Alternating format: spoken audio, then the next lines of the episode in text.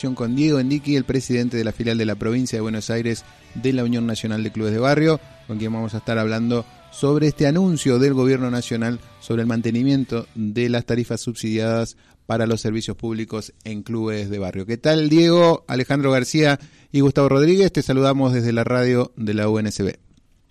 Hola, ¿qué tal? Buenos días, ¿cómo andan? Bien, muy bien. Bueno, gracias por esta comunicación eh, y queríamos conocer eh, tu opinión como representante de la provincia de Buenos Aires, de la, de la Unión Nacional de Clubes de Barrio, ¿cómo repercutió este anuncio hecho por el presidente, el ministro de Economía Sergio Massa y también por el ministro de Turismo y Deportes Matías Lamen sobre el mantenimiento de los subsidios a las tarifas de servicios públicos en los clubes. Sabemos que es un, un viejo reclamo el tema tarifario de los clubes, pero bueno, esta medida eh, sabemos que es importante, al menos para en este tipo, en esta coyuntura, para poder ir avanzando mientras se van discutiendo los temas de fondo, ¿no?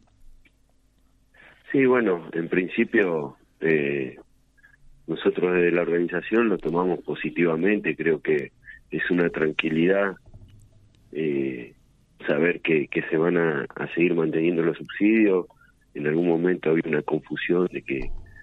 con el tema de la segmentación no sabíamos si, si los clubes de barrio iban a entrar o no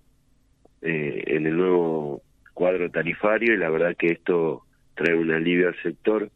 Obviamente que no es la solución final. Eh, nosotros vamos y seguimos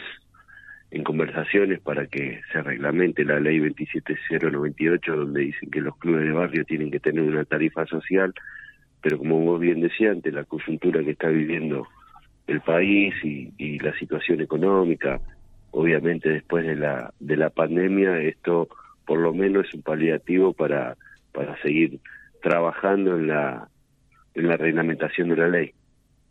Y así es de esta, decíamos, discutir los temas de fondo. Eh, ¿Qué pasa con aquellos clubes que eh, todavía no tienen la posibilidad de formar parte del registro de clubes o que no tienen eh, los papeles al día. Se habló de un universo de 8.000 clubes en todo el país que van a tener la posibilidad de mantener las tarifas subsidiadas. Eh, se está hablando para poder incluir a más instituciones que tengan la posibilidad de acceder no solo a estos beneficios, sino a todo el resto de, programas que, tiene el Estado, nacional, provincial y también en algunos municipios, y también otros derechos ¿no? que tienen las instituciones al tener los papeles al día. Sí, la verdad es que, bueno, desde que asumieron desde que asumió el nuevo gobierno se ha tratado de flexibilizar este registro que vos decís. Nosotros también venimos trabajando con la gente que controla los distintos centros, que controlan tanto eh, en el gas como el ENRE, donde los aquellos clubes pueden acceder a un descuento de la tarifa por una ley que hay, la ley de de asociaciones civiles donde pueden, perdón, de entidades de bien público donde pueden ingresar eh, eh, a esta página y, y, a través de Nergas y, tener una tarifa diferenciada. Como digo, no es la solución de fondo. Nosotros lo venimos planteando, se ha flexibilizado el registro de clubes, eh, inclusive ahora también con la con el tema de, de la nueva de los nuevos subsidios, pero bueno, queda un gran universo afuera que todavía no puede acceder y el problema de fondo sigue siendo lo mismo, no tanto en la provincia de Buenos Aires como en el resto del país, poder eh, tener la matrícula de personería jurídica en el caso de la provincia al día, que nosotros venimos hace muchísimos años reclamando porque ahí está la, la verdadera dificultad que tienen los clubes para poder acceder a este tipo de programas que obviamente este gobierno nosotros apoyamos y, y consideramos que, que ha trabajado mucho, eh, pero bueno, falta resolver estos temas porque eh, seguramente o, o, o, no hay no hay continuidad, por ahí no haya una continuidad del gobierno y, y vamos a volver a la época no del, del macrismo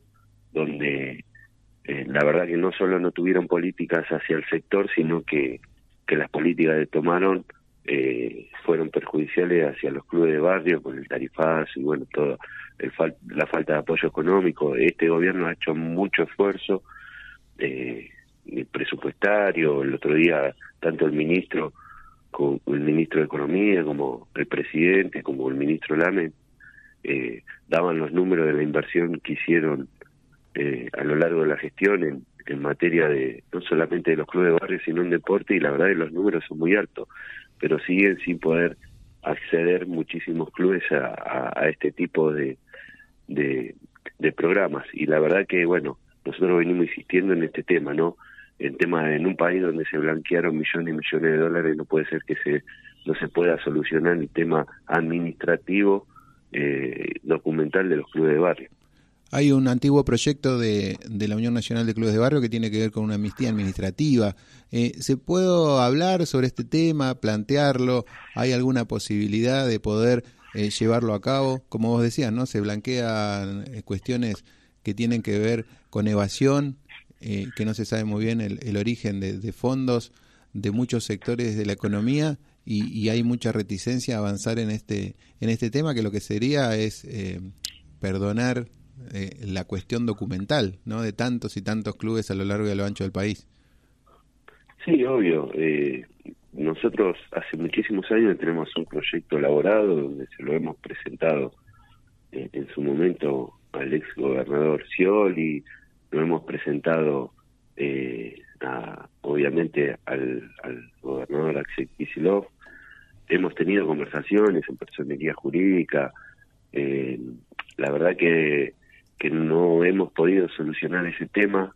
no sé, no sé, no lo han tomado en agenda, digo, es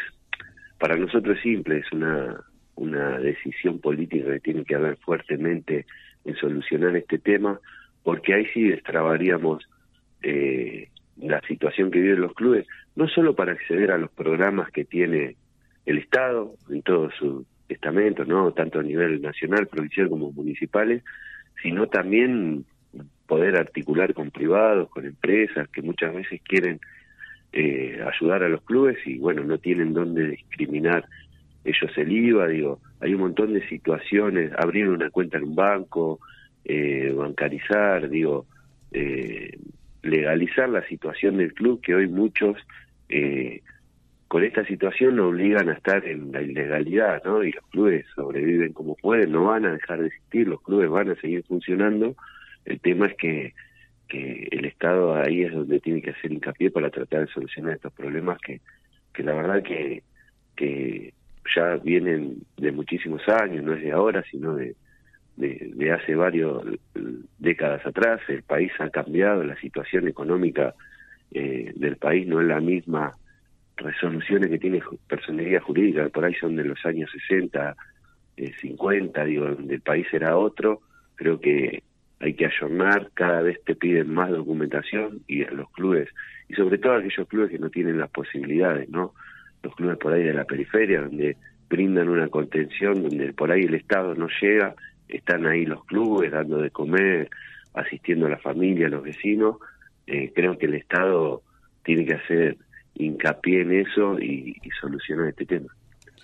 Eh, hacía, hablabas de, del trabajo que se realiza también en conjunto con el Estado. Fue una semana muy intensa en lo que tiene que ver con el trabajo de la Unión Nacional de Clubes de Barrio. Estuvieron presentes en el Encuentro Nacional de Clubes de Barrio el lunes y martes pasado que se realizó en Tecnópolis. También ahora en el día de ayer recorriendo eh, varias instituciones y la filial de Mar del Plata. Contanos cómo, cómo viene este, este final de año, que viene con mucha intensidad también y mucha eh, tarea por llevar adelante, ¿no?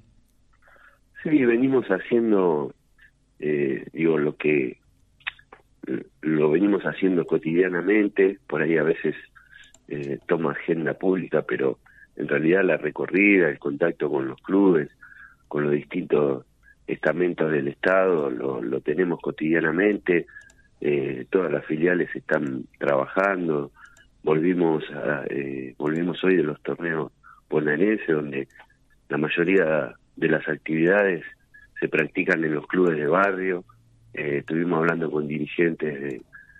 con la filial, obviamente, con el presidente de, la filial de Mar del Plata, con el presidente de la filial de, Dolores. Eh, hablamos con dirigentes y dirigentes de clubes de barrio de la ciudad de Mar del Plata. Eh, la verdad que sí, que, que venimos haciendo ese trabajo, eh, comentando obviamente la nueva medida que, que ha lanzado eh, el gobierno y bueno, nada, seguir, siguiendo eh, la recorrida, escuchando a los clubes, tratando de articular acciones y, y, y para tratar de mejorar la calidad de vida de, de, los clubes, que los clubes son el pilar fundamental de, de, de la sociedad, ¿no? La semana que viene tenemos una reunión con, con la diputada Natalia Souto, que, que la diputada está es la secretaria de la Comisión de Deporte del, del Congreso de la Nación, donde nosotros estamos ahí eh, dando una mano y, y, estamos como asesores de la diputada en todo lo que tiene que ver eh, con, con los clubes de barrio. Eh, el, el, viernes que viene vamos a estar haciendo una reunión con ella eh, ahí en el Congreso Así que nada, una agenda bastante cargada, eh, con, con muchísimo trabajo. Y para ir finalizando, eh, Diego, te, agradecemos esta comunicación. ¿Cómo ves ahí el Pago Chico? ¿Cómo está eh, la situación de los clubes de barrio en el distrito de Quilmes? Bueno, la verdad que eh, una situación también bastante compleja, ¿no? Lo mismo que por ahí pasa. Nosotros en Quilmes hemos trabajado y hemos realizado una ordenanza eh, municipal donde los clubes pueden acceder a un fondo para infraestructura, donde hemos trabajado eh, con 80, 90 clubes de, la ciudad para crear esta ordenanza. Y bueno, esta ordenanza lamentablemente cuando asumió eh, la intendenta María Mendoza se ha modificado, antes los clubes con el solo eh, reconocimiento municipal podían acceder a los fondos, bueno, hoy esto no es así, también pasa que, que la ayuda llega no llega a todos los clubes eh, y bueno nosotros vemos con preocupación esa situación eh, pero bueno eh, estamos tratando de tener diálogo con el municipio acercando propuestas yendo a visitar a los clubes para para tratar de encaminar esta situación así que nada seguimos trabajando desde con, Carlos Cardoso que es el presidente de de la filial de Quilmes para, para tratar de solucionar estos problemas y hacer llegar a, a los funcionarios municipales las inquietudes de los clubes. Así es, bueno, muy bien, un panorama completo entonces de la actualidad de los clubes de barrio con Diego Endiqui, el presidente de la filial de la provincia de Buenos Aires de la Unión Nacional de Clubes de Barrio. Diego, muchas gracias por esta